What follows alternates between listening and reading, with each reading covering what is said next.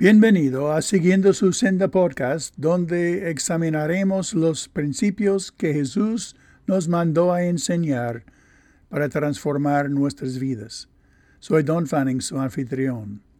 En Salmo 119, David describió su pasión para los mandamientos diciendo, Quebrantada está mi alma anhelando sus ordenanzas en todo tiempo.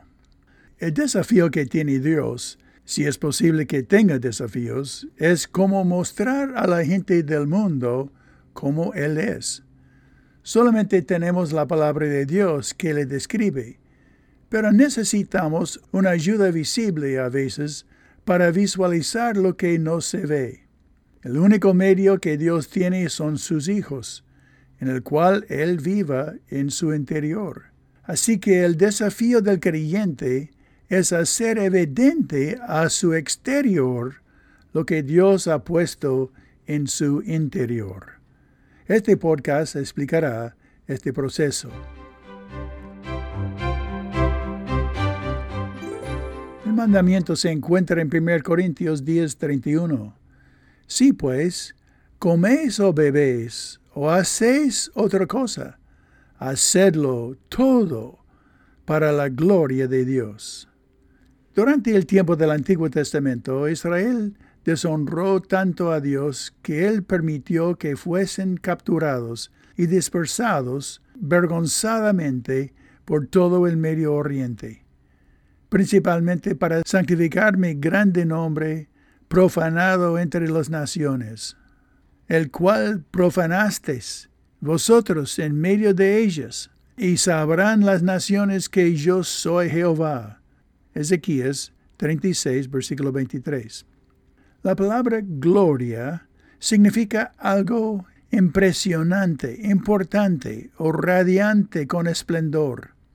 La iglesia debe ver el mundo así, entre comillas, puestos los ojos en Jesús, el autor y consumador de la fe, el cual por el gozo puesto delante de él, sufrió la cruz, menospreciando el oprobio, y se sentó a la diestra del trono de Dios. Hebreos 12, versículo 2.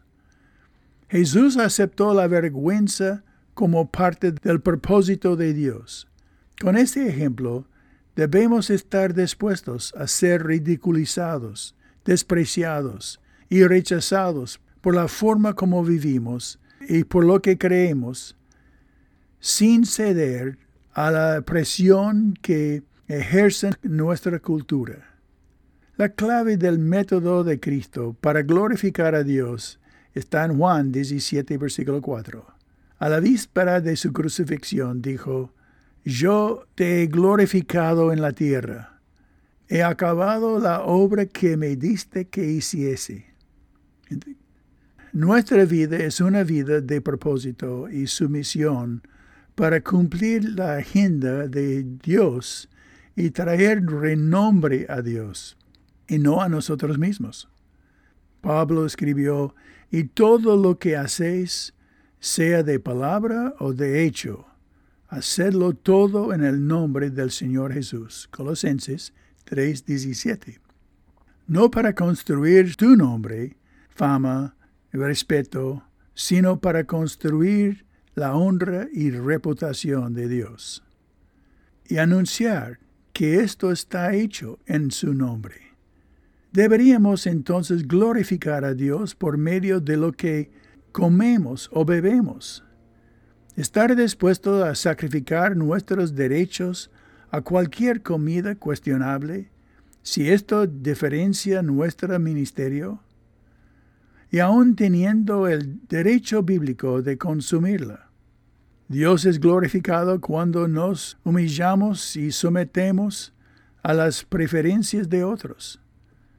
Pablo escribió, habéis sido comprados por precio. Glorificad pues a Dios en vuestro cuerpo y en vuestro espíritu, los cuales son de Dios. 1 Corintios 6:20 si Dios es glorificado por mi disposición a renunciar a mis derechos, entonces debo considerarlo un privilegio, especialmente si esto motiva a otros a seguir caminando con Cristo y aprendiendo su palabra. ¿Qué has dejado por Cristo? ¿Algo? Amado Señor, es mi privilegio de renunciar a mis derechos a fin de cumplir las tareas que me has asignado hacer en esta tierra.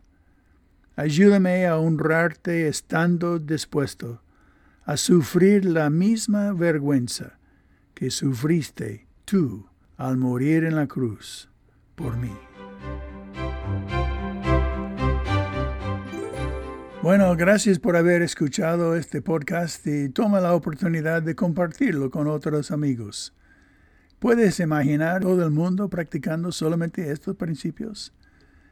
Medites en cómo vas a practicarlo hoy y llega a una conclusión y comparte tu decisión con alguien para rendir cuentas.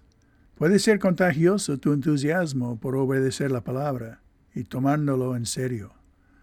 Bueno, hasta la próxima vez. Que Dios te bendiga, aprendiendo juntos conmigo cómo seguir su senda.